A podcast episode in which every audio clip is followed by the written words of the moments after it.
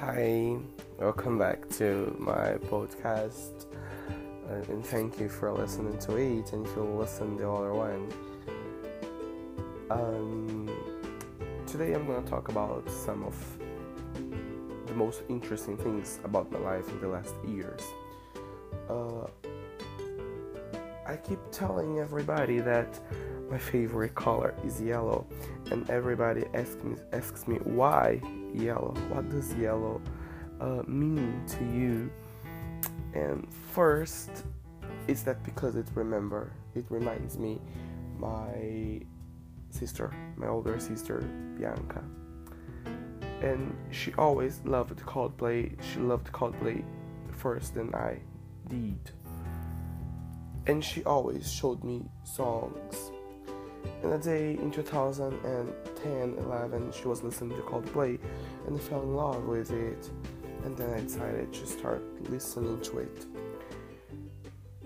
It's been incredible, and since then I thought, oh, yellow can be my favorite color.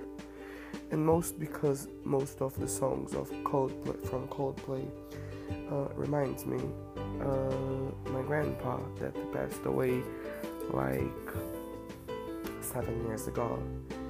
Um, and it means a lot to me, the song Yellow, that is so beautiful to me, and it represents a lot to me the color, the song, because it makes me remember of people that are important to me.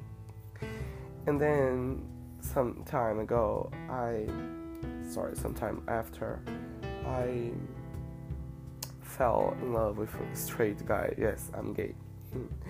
Just for information, they were listening to it.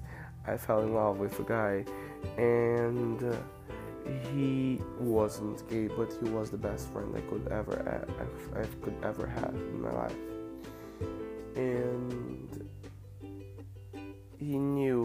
That I loved yellow, and every time she sent me good morning, have a nice day, and a yellow heart together with it. And you know, it's so nice when a person knows that you love something and keeps sending you these things, this stuff.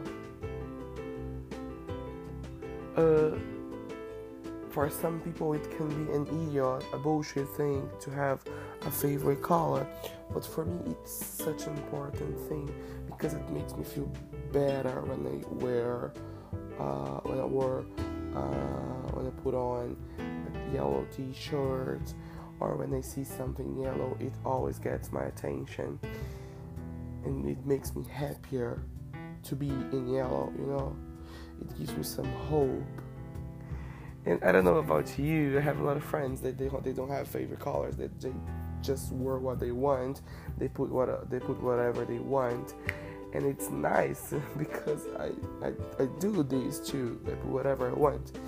But yellow shows me that I am happier when I wear something yellow. People says oh, Michael is happy today because he's wearing yellow, and you know yellow represents a lot to me so many things and it's more incredible because one day a friend uh, sent me a picture and said like this if one day i be rich i will give you everything in yellow and then we left because yes uh, i don't have my own house i don't have a, i don't own my house and one day if i do I would like to have a yellow kitchen and yellow bathroom everything yellow.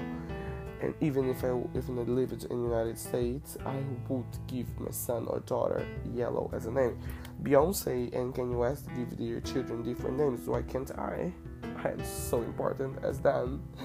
So I would give them these children this name Yellow too, or Eva Yellow as an as a way to remember my grandma that was Eva and was the most important person all my mm-hmm. life. The way she dedicated her life to me is so brilliant.